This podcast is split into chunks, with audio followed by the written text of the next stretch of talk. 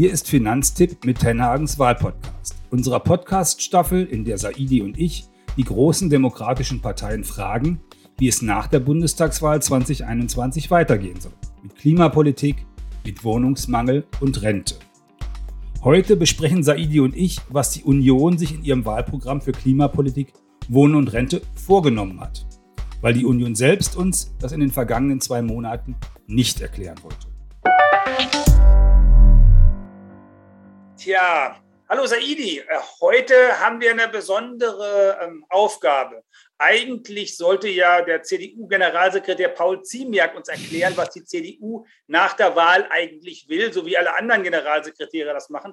Aber der hat sich seit zwei Monaten hat er keine Zeit gefunden für die Finanztipp-Abonnentinnen und Abonnenten weil aber wir finden, dass, das nennen wir irgendwas zwischen 20 und 30 Prozent, die die CDU und die CSU wählen, und die sollten ja auch von uns eine Information bekommen, was die denn über Klima, was die über Wohnen und was die über Rente denken, haben uns vorgenommen, wir gucken uns das mal selber an und sortieren mal raus, was denn dabei so rauskommt.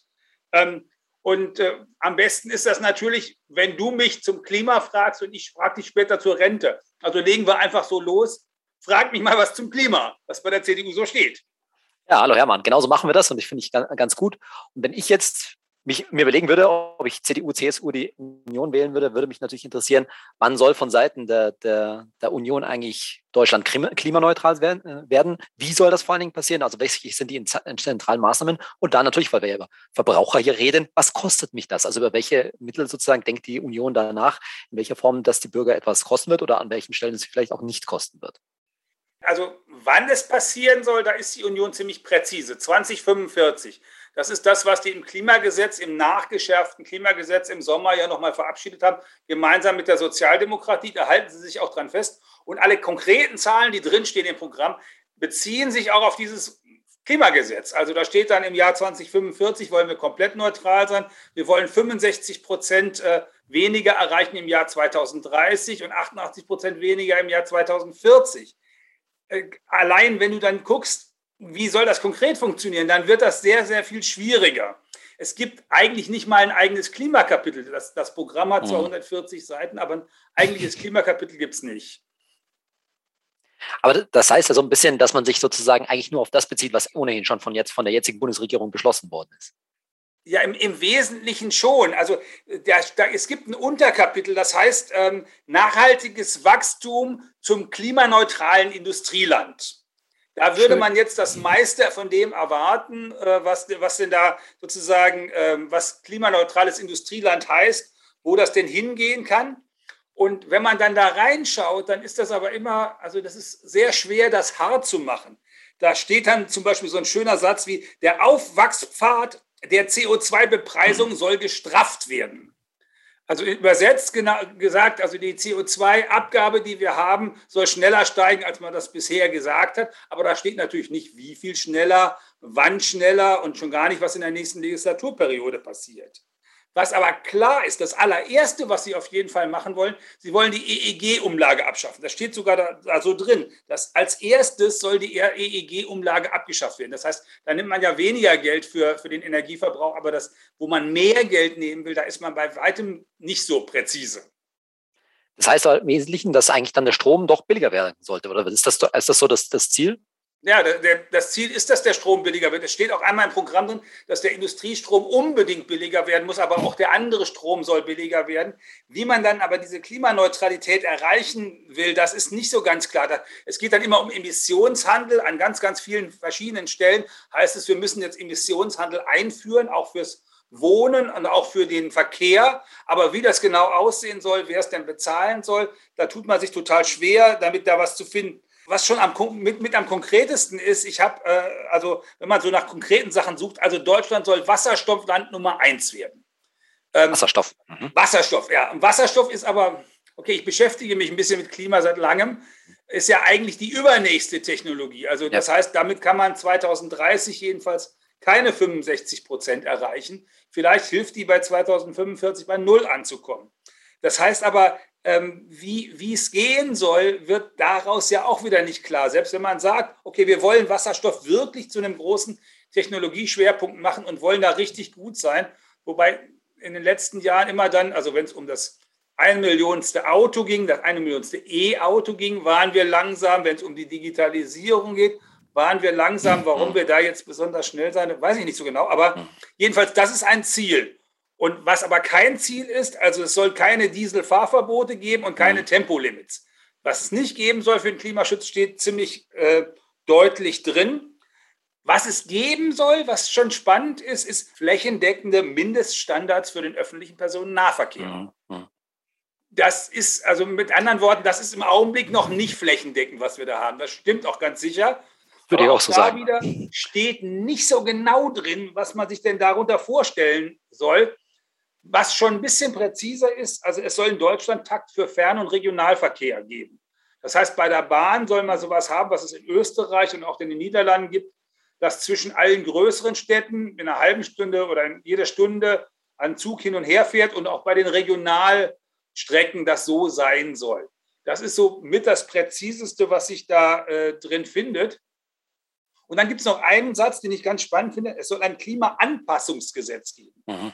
Und Klimaanpassungsgesetz ist eigentlich fast schon wie eine Reaktion auf dieses Hochwasser im Ahrtal. Das ist nämlich tatsächlich das, was ja. es brauchen wird. Und da haben die anderen Parteien nicht viel zu geschrieben zu dieser Klimaanpassung. Und das ist jedenfalls die Erkenntnis, dass wir da was brauchen, steht bei der CDU schon drin. Mhm. Auch, aber auch hier wieder, was das konkret heißen soll, mhm. weiß ich nicht. Ich habe dann was gemacht, was man als Journalist immer macht und habe geguckt, wie ist das denn mit den Begriffen? Tauchen die denn auf? Also Klima taucht wann nicht auf über 40 Mal. Öl taucht nullmal auf. Erdgas taucht nullmal auf. Flüssiggas taucht nullmal auf. Steinkohle taucht nullmal auf und Braunkohle taucht einmal auf. Da wird nämlich dem, äh, den Leuten in der Lausitz versichert, dass der Braunkohle-Kompromiss, Kohlekompromiss, nicht Ausstieg, Kohlekompromiss, jedenfalls nicht zu ihren Lasten gehen soll. Das heißt, zum Kohleausstieg äußert sich die Union eigentlich im Grunde genommen gar nicht in ihrem Wahlprogramm. Nee, außer dass der 2038 stattfinden soll. Hm. Also auch was ja auch schon beschlossen ist, was jetzt ja, auch nichts genau. Neues ist, eigentlich nicht. Auch zu Heizung taucht nicht auf. Altbausubstanz oder Bausubstanz taucht auch nicht auf. Ähm, damit wären wir dann schon fast beim Bauthema. Also das ist so, ich habe das alles durchgefräst und habe gedacht, verflixt, die müssen doch ein bisschen konkreter werden, wenn sie das irgendwie ähm, hinbekommen wollen. Und das ist aber ganz wenig konkret. Aber als Fazit kann man doch eigentlich festhalten, dass die Union sehr wenig auf irgendwelche Verbote oder so etwas in Richtung setzt. Also zum Beispiel kein Verbot für Verbrenner, für Neubau von Verbrennern und ähnliches, sondern das zentrale Instrument ist doch dieser CO2-Preis, also im Wesentlichen dann über den Emissionshandel. Und da geht es natürlich, wie du ja schon angesprochen hast, eigentlich vor allen Dingen um die Geschwindigkeit. Und da lassen sie sich doch eben auch nicht konkret aus. Wie soll jetzt dieser CO2-Preis steigen? Weil das ist ja dann eigentlich das, das, zentrale Steuerungsinstrument, um letztendlich die Geschwindigkeit des Klimaschutzes ja, ja, anzutreiben. Das, das, der Punkt ist, wenn du das mit so einem Emissionshandel machst, hast du eigentlich gar kein, du hast ein politisches Steuerungsinstrument, das dir sagt, ähm, du willst jedes Jahr drei Prozent weniger machen und gibst weniger Zertifikate raus. Du hast aber kein Steuerungsinstrument, das dir sagt, so schnell wird der Preis steigen. Das heißt, wenn du dich als, als Verbraucher, als Hausbesitzer, als Autofahrer, aber auch als Unternehmer oder Unternehmerin äh, darauf einstellen willst und dich fragst, hm, wann rechnet sich denn das? Soll ich das jetzt machen oder soll ich da noch drei Jahre warten? Du hast keine Idee, wie schnell das mit dem Preis geht. Das kann äh, ja sozusagen mal zwei, drei Jahre, fünf Jahre ganz ruhig gehen und plötzlich geht das total ab. Aber da die Reaktionsmöglichkeiten darauf hast du nicht, weil da, da ist kein, kein Planungshorizont eigentlich drin, außer dass der 2045 wollen wir bei Null sein. Aber gerade dann wäre es doch eigentlich von Seiten der Politik wichtig vorzugeben, wie zumindest dieser CO2-Preis steigt, um dann wenigstens einen gewissen Planungshorizont als, egal ob er es als Unternehmer oder auch als Verbraucher, wenn ich jetzt mich frage, wann lohnt sich denn jetzt ein E-Auto für mich oder ähnliches oder eine PV-Anlage auf dem Dach, äh, um das ein bisschen vorherzusehen. Und ja. gerade dann muss man doch eigentlich so eine Planungssicherheit ein Stück weit zumindest vorgeben können. Würde, würde ich auch sagen, aber, aber ich kann ja nur sagen, was jetzt hier in dem Programm steht. Naja, klar. Bei E-Auto gibt es eine, eine, eine schon fast wieder konkrete Zahl. Äh, da steht nämlich drin, im Fernverkehr soll das, die Ladesäuleninfrastruktur soll deutlich ausgebaut hm. werden. Und im Fernverkehr soll es so sein, dass du alle zehn Minuten an, äh, also an so eine Ladesäule kommst. Hm. Wenn man jetzt sagt, kein Tempolimit und man geht mal von 120 km/h aus auf der Autobahn, dann wäre das alle 20 Kilometer eine Ladesäule oder eine Ladesäule-Infrastruktur. Aber das ist auch so vermittelt, das habe ich jetzt gerade ausgerechnet. Das ist nicht etwa, dass das da drin steht. Die zehn Minuten stehen drin. Das wäre ja so ungefähr wie an jeder Tankstelle. Ne? Davon kannst du auf der Autobahn ja ausgehen, ja, dass das du so alle, alle, alle 20 Kilometer eine Tankstelle hast. Ja, genau. Okay. Ja, eine große Rolle beim, bei dem ganzen Thema, äh, wie wir energieeffizient werden und klimaneutral, spielt ja das ganze Thema Wohnen. Da will ich mal kurz überleiten zu unserem zwei, äh, zweiten Punkt. Aber da haben wir natürlich vor allen Dingen auch das Problem, das akute Problem gerade in Deutschland, ne, dass sich in vielen Ballungsräumen die Leute einfach ihren Wohnraum nicht mehr leisten können. Und da würde mich natürlich als eventuell interessierter Unionswähler interessieren, was will denn die Union da beim Thema Wohnen machen, dass wir uns unseren Wohnraum wieder leisten können oder besser leisten können? Also die Union ist ja der Meinung, viel hilft viel. Also das heißt, das Einzige, was hilft beim Wohnraum, seien mehr Wohnungen. Und da steht auch eine konkrete Zahl im Programm tatsächlich, 1,5 Millionen zusätzliche Wohnungen will, sollen in der nächsten Legislaturperiode gebaut werden. Also ungefähr so viel, wie wir in dieser Legislaturperiode gebaut haben, was noch nicht so, so, so zu Ende geholfen hat und was auch noch nichts darüber sagt, ob die Wohnungen, die denn da gebaut werden, tatsächlich äh, äh für die Leute sind, die eine Wohnung suchen. Also das ist ja in den Metropolen im Augenblick gerade gestern noch mal eine lange Reportage gesehen darüber, wo Hochhäuser in Frankfurt gebaut werden, äh, die nur in, nur in Asien vermarktet werden also nur in Asien vermarktet werden. So, die sind nicht für die Leute in Frankfurt, nicht mal für die Banker, die dort einen Haufen Geld verdienen und sich vielleicht sowas auch leisten könnten zu kaufen oder zu mieten, sondern es ist tatsächlich so, dass es gar nicht für den deutschen Markt mehr gemacht wird. Und sowas hilft natürlich nicht. Und die sollte man bei den 1,5 Millionen auch nicht mitzählen. Aber es gibt was anderes, was ich total spannend fand, was ganz Konkretes, nämlich da steht drin, also man soll ähm, sozusagen äh, den Bauern äh, doch die bessere, eine bessere Möglichkeit geben, auch Land äh, bereitzustellen für Wohnungsbau. Und wenn sie für dieses Land dann Geld bekommen, dann soll man steuerlich begünstigen, wenn sie damit Mietwohnungen bauen. Also Bauern zu Vermietern. Das steht, steht recht konkret da drin. Das hilft bestimmt auch, ähm, also im Westfälischen, wo ich herkomme, würde man sagen, die machen das auch, die Bauern. Vermutlich ist das in Oberbayern auch nicht anders, wenn man ihnen die Möglichkeit gibt, Baugrund zu verkaufen. Das ist die Fruchtfolge, die du als Bauer immer haben willst. Also irgendwann da Baugrund dazwischen haben. Aber ist das, wird das im städtischen Raum wirklich helfen? Also da, wo wirklich der Mangel herrscht? Weil ich stelle mir jetzt vor, dass das vor allen Dingen eine Maßnahme natürlich für den ländlichen Raum äh, ist. Da ist das Programm ein bisschen ambivalent. Also auf der einen Seite sagen sie auch, nein, wir müssen in der Stadt weiter verdichten und müssen, müssen da Möglichkeiten dafür finden. Auf der anderen Seite steht aber auch ziemlich deutlich drin, die können nicht alle in den Städten wohnen, die Leute. Wir müssen das Umland stärken. Mit mhm. anderen Worten, also diese, diese Idee, dass man aus den Städten rausgeht, äh, vielleicht auch entlang der, der Bahntrassen, die man dann da hat, Verkehrstrassen, das ist, das ist eigentlich steht, da steht das deutlicher drin und steht auch deutlicher da drin als in anderen Programmen. Und bei den Städten steht das, das Übliche. Man möchte verdichten, man möchte das leichter genehmigen auch dieser, diese Mietwohnungsabschreibung, die einfachere, äh, die wir jetzt bis Ende 2021 noch haben. Also wenn du eine Mietwohnung baust, zusätzlich, dann kannst du äh, die ersten vier Jahre 5% zusätzlich abschreiben, also vorneweg abschreiben, nicht zusätzlich, sondern vorneweg abschreiben. Das soll nach 2021 weitergehen, damit mehr, weiterhin, also Leute, die vielleicht schon ein Haus haben und eine Etage draufsetzen wollen oder die sozusagen im, im Umfeld ihres, äh, ihres bisherigen Hauses was bauen könnten, damit die motiviert sind, das zu tun.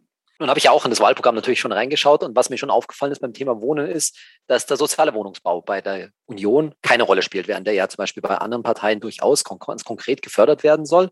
Und da setzt also die Union offensichtlich nicht drauf. Was hältst du denn davon? Nichts das mal auf, auf klar, klar, zu sagen. Also es steht, der soziale Wohnungsbau solle weiter gefördert werden. Dieser eine Satz steht drin, das ist das einzige Mal, dass sozialer Wohnungsbau vorkommt. Aber wie es genau aussehen soll, steht nicht da. Und ähm, sozusagen, da, dass wir da genau dieses Problem ja haben, das müsste eigentlich auch die Union sehen, dass wir preiswerten Wohnraum brauchen. Aber wenn man vorneweg sagt, äh, viel hilft viel, ist das, was den Mietern nützt und was anderes nützt sowieso nichts, dann ist man natürlich an der Stelle auch nicht so, nicht so drauf aus, tatsächlich da für, für Mieterinnen und Mieter, die sagen, ich kann das aber nicht mehr bezahlen, ähm, da was Neues zu schaffen. Das ist immer die Idee, dann ziehen die, die Leute, die mehr Geld haben, ziehen in diese wunderbaren neuen Wohnungen und dann werden die älteren Wohnungen frei und dann könnten ja die Leute die mieten. Hat in den letzten 15, 20 Jahren so nicht funktioniert und weiß ich nicht. Was noch drinsteht zum sozialen Wohnungsbau, was da so ein bisschen dazu gehört, aber was keine zusätzlichen Wohnungen schafft, das Wohngeld soll ab 2022 regelmäßig angepasst werden. Mhm. Was auch ein Hinweis darauf ist, das wird im Augenblick passiert das ja oft jahrelang nicht. Wenn das jetzt jedes Jahr passieren würde, wäre das jedenfalls für diejenigen, die drin wohnen, schon nochmal eine Hilfe, um äh, mhm. tatsächlich diese Wohnung bezahlen zu können. Die Union lehnt ja auch einen Mietendeckel ab. Ich bin ja auch ja. kein, Freund, kein Freund vom Mietendeckel, aber ich frage mich natürlich schon, was kann man eigentlich an schnellen Maßnahmen erwarten, jetzt gerade auch von der Union für die Gegenden, wo es halt einfach brennt, wo die Leute tatsächlich die Mieten nicht mehr leisten können. Weil so ein Wohnungsbau, bis der in Gang kommt, naja, das ist ja, sagst 1,5 Millionen für die nächste Legislaturperiode, das ist für die nächsten vier Jahre und wir brauchen da sicherlich auch schnelle Maßnahmen. Kann da dieses Wohngeld tatsächlich eine, eine Abhilfe schaffen, deiner Meinung nach? Na, Wohngeld hilft nicht für Leute, die eine Wohnung suchen. Ja. Es hilft für Leute, die eine Wohnung haben, die die womöglich nicht mehr bezahlen könnten.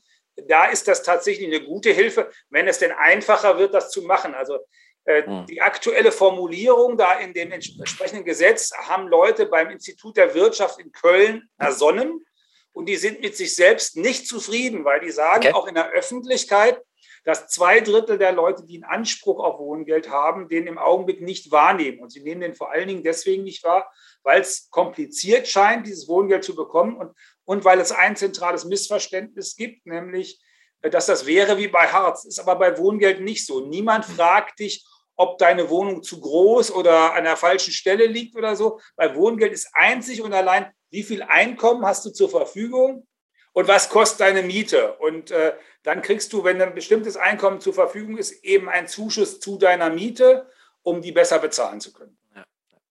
Jetzt interessieren sich ja, glaube ich, viele unserer Nutzerinnen und Nutzer auch dafür, selbst ein Wohneigentum zu erwerben. Und daher, glaube ich, hat die Union ja auch was in petto, ja, da, das vielleicht ein bisschen besser da leichter gehen soll. Sie auch recht konkret. Also einmal sagt sie, sie will natürlich mehr Wohnungsbau, sie will Familien fördern, dass die das machen. Und da soll es auch bei der KfW noch mehr Programme geben. Aber das Konkreteste, was drinsteht, ist, dass die, äh, die Grunderwerbsteuer tatsächlich für Familien, äh, für, für, eigentlich für jeden, der da selber drin wohnen will, gesenkt werden soll. Und dafür sollen die Länder die Möglichkeit kriegen, einen Freibetrag. Also wenn du selbst alleine was kaufst, soll die ersten 250.000 Euro, die du dafür ausgibst, als Freibetrag gelten. Da musst du also keine Grunderwerbsteuer zahlen.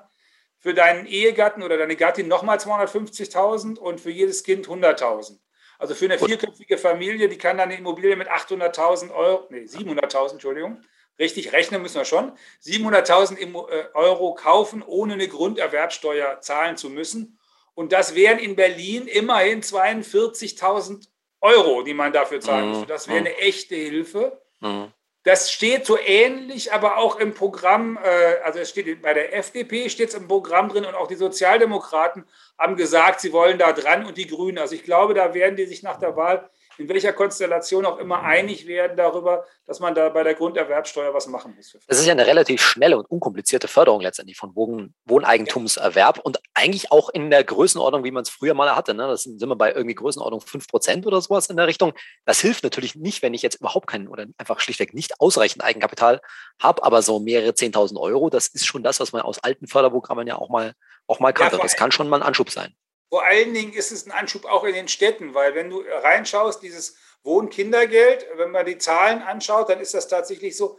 In Niedersachsen war es, glaube ich, am höchsten. Da waren ungefähr 50 Prozent der Haushalte, die das gemacht haben, die Wohnungsbau gemacht haben. In vielen äh, anderen Ländern waren es um die 40, aber in den Großstädten war es eben unter 20, weil die gesagt haben, das reicht nicht aus, um mich tatsächlich äh, so auszustatten, dass ich jetzt was kaufen könnte. Dann sind wir also sozusagen, wenn man die, die Wohnung und die Kinder hat man ja auch deswegen, damit diese Kinder später unsere Rente bezahlen. Und da hast du dich mit beschäftigt, was die CDU sich eigentlich vorstellt, wie das mit der Rente weitergehen soll. Wie stellt die CDU sich das vor? Also wie viel Rente sollen wir aus dem gesetzlichen System künftig bekommen, zum Beispiel? Ja, leider zieht sich da auch ganz ähnlich das durch, was du natürlich auch festgestellt hast beim Studium dieses äh, Wahlprogramms, dass es sich nicht so konkret festlegt. Ne? Das muss man also ganz klar sagen. Auch an der Stelle ist, glaube ich, allen Parteien bewusst, dass da was passieren muss, aber ich vermisse da oft so ein bisschen die Handlungsdringlichkeit, die wir die letzten 20 Jahre meiner Ansicht nach ähm, verpasst haben. Also die Union zieht sich vor allen Dingen darauf zurück, das alte äh, Gerät, also das alte Wort, dass sozusagen die gesetzliche Rente weiterhin der grundlegende Pfeiler sein soll, aber es soll einen sogenannten Alterssicherungsbeirat geben, der alle drei Säulen der Altersvorsorge in Deutschland überprüfen soll. Für mich klingt das schon ziemlich un, also so ein bisschen, wir wissen nicht Wenn so richtig, ich nicht was, mehr weiter weiß, ja, ein Arbeitskreis. Arbeitskreis, so ist es ganz genau. Und dabei wird auch ganz deutlich gesagt, damit eben, glaube ich, die Union auch ihre nicht nur als Partei der, der fortgeschrittenen Generation wahrgenommen wird, dass man auch Beitragszahler vor Überforderung dabei ganz klar schützen möchte. Das, was ich noch am konkretesten fand, ist, dass es also tatsächlich ein privates Standardvorsorgeprodukt geben soll, das, in das alle Arbeitnehmer einzahlen sollen. Das fand ich ganz interessant. Also irgendwie, man will zwar einerseits die, auch die BAV, die betriebliche Altersvorsorge, stärken, wie auch mhm. immer das mal wieder passieren soll, denn jede Legislaturperiode versucht sich irgendwie an diesem Monstrum des Betriebsrentengesetzes und bringt ein bisschen was voran, aber nicht wirklich entscheidend was voran. Aber es soll ein, nochmal, privates Standardvorsorgeprodukt geben, also sprich, nicht mehr Riester-Rente oder zumindest, ein, zumindest eine Alternative zur, zur Riester-Rente mit einem Opt-out. Und das finde ich schon einen ziemlich hin, deutlichen Hinweis, weil Opt-out bedeutet ja, dass du standardmäßig als Arbeitnehmer erstmal dabei bist und sozusagen aktiv widersprechen musst. Und das allein schon wird, wenn das Produkt natürlich irgendwie fix was taugt, äh, schon dafür sorgen, meiner Ansicht nach, dass da ziemlich viele dabei sein werden. Was ich ganz interessant finde, natürlich soll es ein Standardvorsorgeprodukt sein, wenn man die Kosten niedrig hält. Das hat man mittlerweile, glaube ich, auch verstanden, wenn man diesen Fehler von der Riester-Rente nicht mehr kopiert. Und man kann wählen, ob man eine Garantie möchte oder nicht. Und das ist schon mal ein ganz wichtiger Hinweis, weil eines der großen Probleme von Riester war ja nicht nur, dass die Kosten zu hoch waren, sondern diese unsägliche Garantie, die man da reingeschrieben hat, die uns jetzt in der Niedrigzinsphase völlig auf die Füße fällt. Und da ist natürlich gerade jungen Leuten dann in so einem Produkt daran äh, zu raten, keine Garantie das, zu wählen das finde ich spannend, weil, weil das ist ja, da, also ehrlich gesagt muss man sagen, der Walter Riester hat 2001 ja sowas gewollt. Der hat ja ein Absolut. Obligatorium gewollt und da hat dann die Bildzeitung geschrieben, Zwangsrente. Äh, und dann ist sein Chef, äh, der Schröder, da nervös geworden und dann haben sie beschlossen, machen sie nicht. Und dann haben wir diesen Rohrkrepierer in vielerlei Hinsicht bekommen, den wir da an der Stelle haben. Ich bin ja immer noch, ich bin ja immer noch relativ naja, es gibt viele Leute, die dann ordentlichen Vertrag haben. Und da sind 16 Millionen Leute, die, denen wir sicherstellen müssen, dass sie nicht nachher das Gefühl haben, sie sind auch noch verarscht worden mit dem Geld, was sie für ihre Altersvorsorge reingesteckt haben. Aber so ein, so ein neues Standardprodukt wäre ja einfach, aber wenn das jetzt schon wieder mehrere Varianten geben soll und mit Garantie, genau. wie, wird, wie standardmäßig wird das denn und wie niedrig kannst du dann die Kosten kriegen? Das ist, das ist der große, die große Sorge, weil ich die ich bei all diesen Vorschlägen habe, dass wir nämlich den Flickenteppich, den wir ja heute schon haben, noch weiter erweitern und es letztendlich, und das ist ja immer meine Rede, viel zu kompliziert machen und nicht einfach genug machen. Klar hat man damit die Chance, jetzt ein neues Produkt auf, äh, aufzusetzen, wobei ich mich frage, wenn das heißt privat, heißt das bestimmt auch private Anbieter und dann frage ich mich, wie stark das standardisiert werden kann. Wobei im Wahlprogramm auch steht, so ungefähr, wenn das nicht funktioniert, muss man auch darüber nachdenken, das staatlich zu organisieren. Also da sind sie sich bei der Union noch nicht so sicher, ob sie es wirklich von privater Seite anbieten lassen wollen oder doch ein staatlich organisiertes Produkt machen wollen. Was sich auch an den anderen Planen ganz interessant anschließt, dass sie ja eine sogenannte Generationenrente, Achtung, prüfen wollen.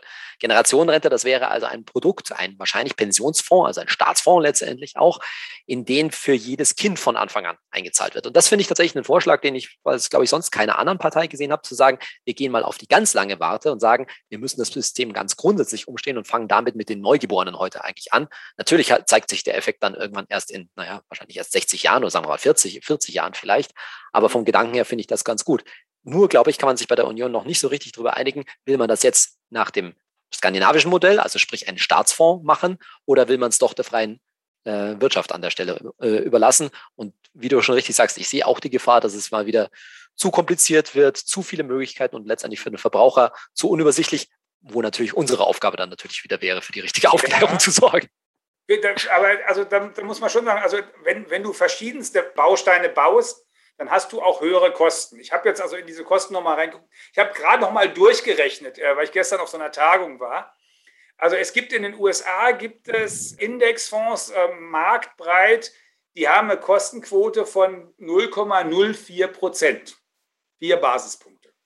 So, wenn du jetzt sagst, über die ganz lange Frist kannst du eigentlich am Aktienmarkt sein. Und über die ganz lange Frist, die letzten 40 Jahre, wären da im Schnitt 7 Prozent im Jahr rausgekommen und du hast 0,04 Prozent Kosten bei dem Produkt an der Stelle, dann kommen da, wenn du jeden Monat 200 Euro reinsteckst, 500.000 Euro bei raus, über den Daumen gepeilt. Und dann habe ich geguckt, was ist denn sozusagen in Deutschland übrig, äh, üblich? In Deutschland kostet so ein Indexfonds das Fünffache, 0,2 Prozent. die Robo-Advisor, wo es angeblich die Computer machen, kosten ein Prozent. Und wenn du das Geld zu deiner Bank trägst und sagst, gemanagter Fonds, dann kostet das 2%, so über den Daumen gepeilt. Und wenn du das mit 2% machst, das gleiche, also jeden Monat 200 Euro einzahlen, dann kommen da genau 300.000 Euro raus. Also 200.000 Euro weniger. Da sieht man dann mal, was die Dimension Kosten da ausmacht. Und ich glaube, das ist das Zentrale. Wenn da jetzt wieder was Neues gemacht wird, dann muss es wirklich kostengünstig sein. Und das ist, muss das Zentrale sein, damit es funktioniert. Und dann habe ich noch eine andere Frage. Was machen die denn bei der gesetzlichen Rente? Weil das ist ja auch, da wird dann von Rente mit 68 geredet. Nee, nee, das wollen wir nicht. Aber wie ist es mit den Frauen? Wie ist es mit den Beamten? Wie ist es mit den Selbstständigen? Und wie ist es mit der Migration? Letzte Tage hat der Chef der Arbeitsagentur gesagt, wir bräuchten jedes Jahr 400.000 Arbeitsmigranten, hätte ich gesagt. Würde ich das übersetzen, was er da gesagt hat? Ich glaube, dass Sie schon ziemlich genau wissen, dass Sie natürlich das schon in den Brunnen gefallene Kind nicht mehr da wirklich äh, retten können und deswegen sagen können, sie lassen sich halt nicht auf ein, letztendlich auf ein fixes Rentenniveau ein, so wie das andere Parteien machen. Und das halte ich an der Stelle ehrlich gesagt auch für schlau, weil du kannst es aus meiner Sicht gar nicht mehr wirklich ähm, richtig korrigieren. Das Einzige, was, wo sie relativ, oder zwei, an zwei Punkten sind sie eigentlich äh, da gehen Sie darauf ein, er ist relativ konkret. Sie wollen eine Pflichtrente für Selbstständige, wobei Sie den Selbstständigen trotzdem die Wahl lassen wollen, ob die in die gesetzliche Rentenversicherung einzahlen oder in eine andere Pflichtversicherung. Also sprich so eine Art Pflichtrüruprente, so würde ich das mal kurz über, über, mhm. übersetzen, für, äh, für, für, die, ähm, für die Selbstständigen. Aber sie wollen sozusagen damit vorsorgen und damit natürlich auch wieder mehr Beitragszahler in die gesetzliche Rentenversicherung holen. Und das andere wollen sie halt die sozialversicherungspflichtigen Jobs ausdehnen, sodass sie auch darüber mehr Einzahler in die gesetzliche Rente bekommen. Aber ganz klar, zum Beispiel zu den Beamten sagen sie nichts. Ne? Das ist also so ein, so ein Punkt, wo man sagt, da unterscheiden sie sich halt und wollen natürlich auch eine, wieder ein gewisses Wählerklientel an der Stelle. Genau, ich habe hab noch mal reingeguckt im Bundestag hast du ähm, ungefähr 30 Prozent Beamte und ungefähr 40 Prozent Selbstständige, die entweder in, in, irgendwelchen Versorgungswerken oder in anderen Systemen drin sind. Das heißt, du hast gut reichlich 70 Prozent, die nie mit der gesetzlichen Rente zu tun haben werden. Und das ist vielleicht auch einer der Gründe, warum die Beschäftigung mit diesem System schwierig ist. Und in den Ministerien, das sind natürlich auch nur Beamte, die auch alle mit der gesetzlichen Rente nichts zu tun haben und die eine andere Versorgungslandschaft für sich selber sehen. Also das ist schon schwierig. Aber das ist, ja nicht, das ist nicht die Verantwortung der CDU, das ist die Verantwortung von uns. Wir haben die da reingewählt. Ne? Also genau, da muss man kann man sie echt nicht für verantwortlich machen. Richtig, genau, muss man sie richtig wählen. Ich glaube, dass insgesamt das Problem, bei, so wie ich die Formulierungen lese, ist, also aus meiner Sorge, es ist wirklich fünf vor zwölf, was dieses Thema angeht, wie bei vielen anderen Themen natürlich mhm. auch. Und ich merke bei der Union, das ist meine Einschätzung, nicht de, den die Dringlichkeit, nicht die Urgency sozusagen, dass da jetzt schnell was passiert. Denn das sind durchaus gute Konzepte. Ich finde ja auch das mit sowohl mit dieser Generationenrente gar keine schlechte Idee, als auch wenn dieses private Standardvorsorgeprodukt denn kommt und durchaus realistisch, wie du angesprochen hast, vier, fünf, sechs Basispunkte, das kann man sich schon vorstellen, weil das kriegen die Skandinavier nämlich auch hin. Aber wie bis das dauert und mit den ganzen Optionen, die man hier einbaut, das wird vom Gesetzgebungsverfahren sicherlich eine ganze Weile äh, brauchen. Und bis das durch ist, da ist wahrscheinlich die Legislaturperiode, wenn sie es, wenn es dann wirklich kommt, wenn sie sich einigen können in der jeweiligen Ko Koalition, die wir dann haben werden, wird wahrscheinlich halb rum sein oder sogar ganz rum sein, bis das da ist. Wenn sie es denn hinkriegen in der nächsten Legislatur, dann, dann haben sie was hingekriegt. Mehr Nein. als in der letzten und in der vorletzten das und in der davor. Richtig. Ähm, also okay, dann sind wir jetzt eigentlich auch mit den Punkten durch. Ähm, Herr Ziemiak muss sich dann zufrieden geben mit dem, was wir hier gefunden haben in seinem Programm. Und wenn die Union unglücklich ist, wenn sie es nicht besser erklären wollen, dann kann man, müssen wir halt erklären, was wir da drin lesen. 140 Seiten. Euch, äh, wenn ihr das lesen wollt, macht das ruhig. Das ist genau wie bei den anderen Programmen. Guckt da ruhig rein, weil ich werde immer gefragt, die, die halten sich doch sowieso nicht an die Programme. Es gibt einen zentralen Punkt nicht, dass die unbedingt umsetzen, was drinsteht, aber was nicht gedacht ist, wird in so einer Legislatur auch nicht umgesetzt. Und, und, alles das, was eigentlich schon politisch gedacht ist, findet sich in den Programmen der demokratischen Parteien auch wieder an der einen oder anderen Stelle und wird dann im Zweifel da rausgezogen, wenn man das Problem wirklich so dringend findet und, oder das Problem glaubt gerade gut lösen zu können. Deswegen lohnt sich auch der Blick in die Programme, auch wenn die das nicht alles umsetzen. Oder? Wunderbar, genau so würde ich es würd aussehen. Man kann sich nicht darauf verlassen, aber es gibt zumindest einen groben Anhaltspunkt, in welche Richtung die ganze Geschichte geht. Und in den entsprechenden Koalitionsverträgen wird dann sowieso vieles nochmal neu und die genau. Karten nochmal neu gemischt. Gut, äh, liebe Zuschauerinnen und Zuschauer, liebe Zuhörerinnen und Zuhörer, das war jetzt das CDU-Programm und wie alle anderen findet ihr die im gemeinsamen Podcast, Tenhagens Wahlpodcast und ihr findet sie bei Saidi in den YouTube-Videos und wir sagen herzlichen Dank fürs Zuhören, Zuschauen. Vielleicht seid ihr ja schlauer geworden. Macht's gut, bis, zum nächsten Mal. Tschüss. Hat dir dieser Podcast gefallen? Dann abonniere uns. Schreibe uns eine Mail an podcast.finanztipp.de. Hinterlass einen Kommentar, fünf Sterne, ein Herzchen oder ein Like bei Apple Podcast, Spotify, YouTube, Deezer oder Audible. Mehr Informationen, was Klimapolitik, Wohnungspolitik und Rentenpläne künftig für deinen Geldbeutel ausmachen, findest du jeden Freitag in unserem kostenlosen Finanztipp-Newsletter. Und jetzt noch ganz wichtig. In dieser Serie geht es darum, geh wählen. Das wünschen sich Saidi und Hermann von Finanztipp.